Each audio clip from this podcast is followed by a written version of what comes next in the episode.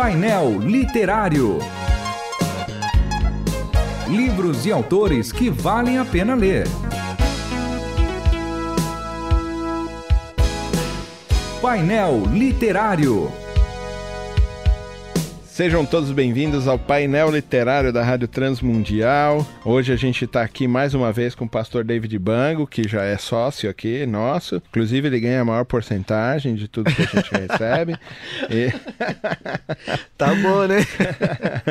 Coordenador é... editorial do, da, da editora RTM, né? Da RTM Editora. E hoje a gente vai falar sobre mais um livro do irmão Roland Kerber. Né? Exatamente. Né? A semana passada a gente falou sobre Santos São Sãos e hoje a gente vai falar do livro Uma Igreja como a Sua. Quando eu li esse livro, eu gostei muito dele. Uhum. A gente precisa trabalhar mais isso, né? Sobre eclesiologia, né? Certo. E sobre a natureza da igreja. Então ele diz aqui um estudo bíblico sobre a natureza e a prática e o propósito da igreja, né? Exato. E ele me uh, me disse uma vez que, na verdade, isso aqui era um uh, estudos para a escola bíblica Olha sobre só, a igreja. Né? E que ele colocou assim no formato de livro e a rádio topou aí o desafio de fazer isso uh, como um, mais um livro aí né, sobre eclesiologia. Muito legal o livro. Uhum.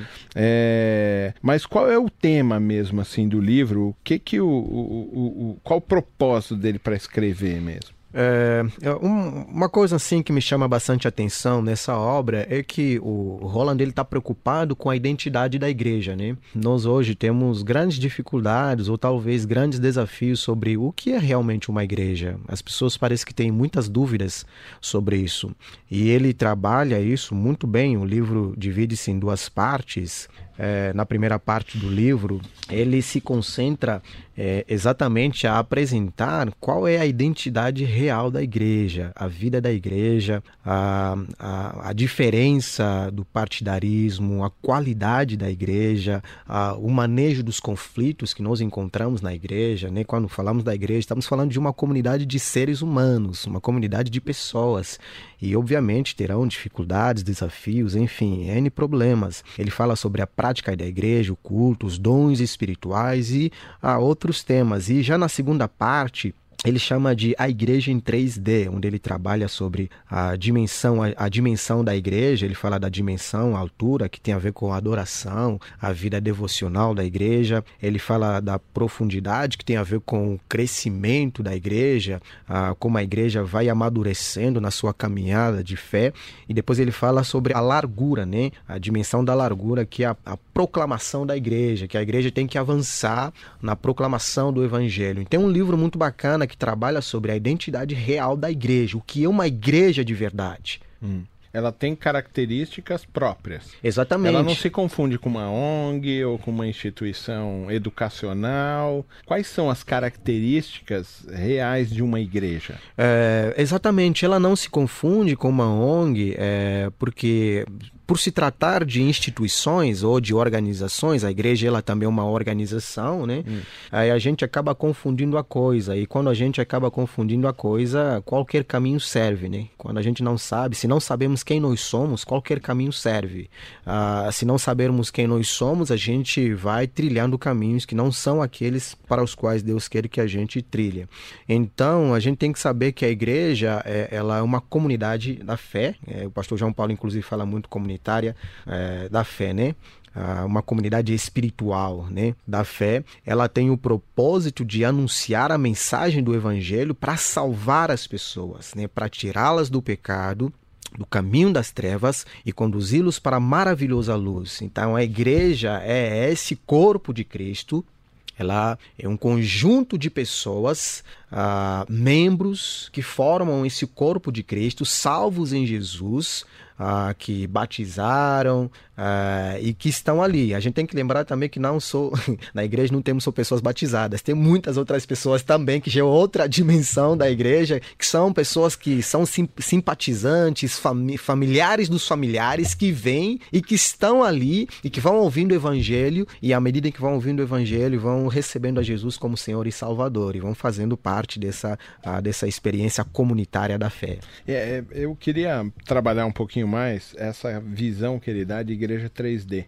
É muito legal, muito Que ele legal. vai falar sobre altura, profundidade e largura, né? Quer uhum. dizer, ela está em três dimensões uhum. e que vão dar exatamente essa visão mesmo de corpo e tudo uhum. mais, né? Uhum. A primeira é a altura. Uhum. E o que, que ele está querendo dizer com altura? Ah, sobre a altura, ele está falando sobre a questão da, da vida devocional, da adoração, né? A, da nossa relação com Deus, da nossa espiritualidade. Ah, né? dessa relação vertical Exatamente. Deus Altíssimo. Exatamente. É uma ah. relação vertical que ah, nós temos com Deus, inclusive a, a cruz é esse grande símbolo, né? A cruz, nós temos aí, ela tem uma posição vertical e a posição horizontal. Então, essa altura, essa dimensão ah, que se estabelece nessa relação com Deus, com o Pai. Não dá para ser igreja e estar é, ou estar numa experiência de ruptura com Deus. Não dá.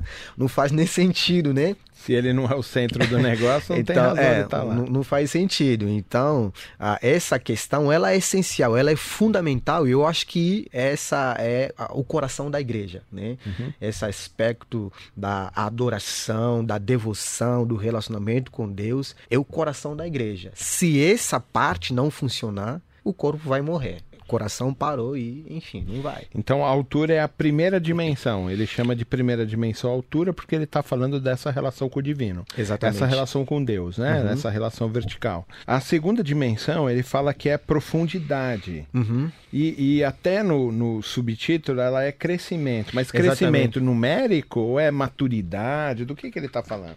Esse crescimento eu enxergo que uh, é a consequência da primeira dimensão. Quando nós estamos em Deus, naturalmente haverá um crescimento. E aí parece que se trata de um crescimento não necessariamente numérica, eu acho que numérica é uma consequência posterior, mas o primeiro crescimento, ele tem que ser da nossa maturidade, no nosso crescimento espiritual. Eu acho que esse é essencial. E esse crescimento só tem sentido com base na primeira dimensão, que é a nossa relação com Deus. Se não tivermos ligação com Deus, a coisa não funciona, né? Eu vejo o seguinte, a relação que nós temos com Deus é que vai colocar todas as coisas em equilíbrio, inclusive o equilíbrio do crescimento, tanto espiritual quanto numérico, né? Que é um grande desafio também. É, eu ia até fazer essa pergunta, é, porque eu já li bastante coisa e, e, e, acho que até concordo de que uma igreja que não cresce, ela é uma igreja doente. Uhum, Se ela uhum. não cresce nem na sua espiritualidade, na uhum. sua maturidade, aí ela é doente total. Exatamente. Mas se ela também não cresce materialmente ou não cresce numericamente, parece uhum. que é uma consequência da doença espiritual, né? Exatamente.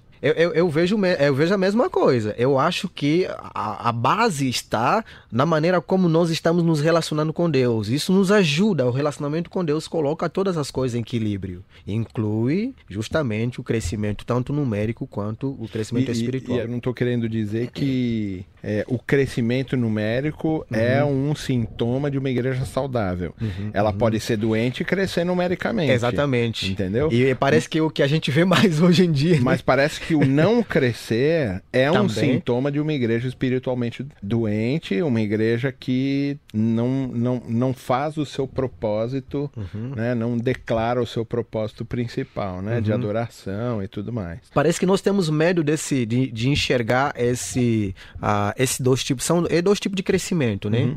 Uh, parece que, em certa medida, a gente percebe que, ou pelo menos percebemos que somos a numerofobia ou numerolatria. Né?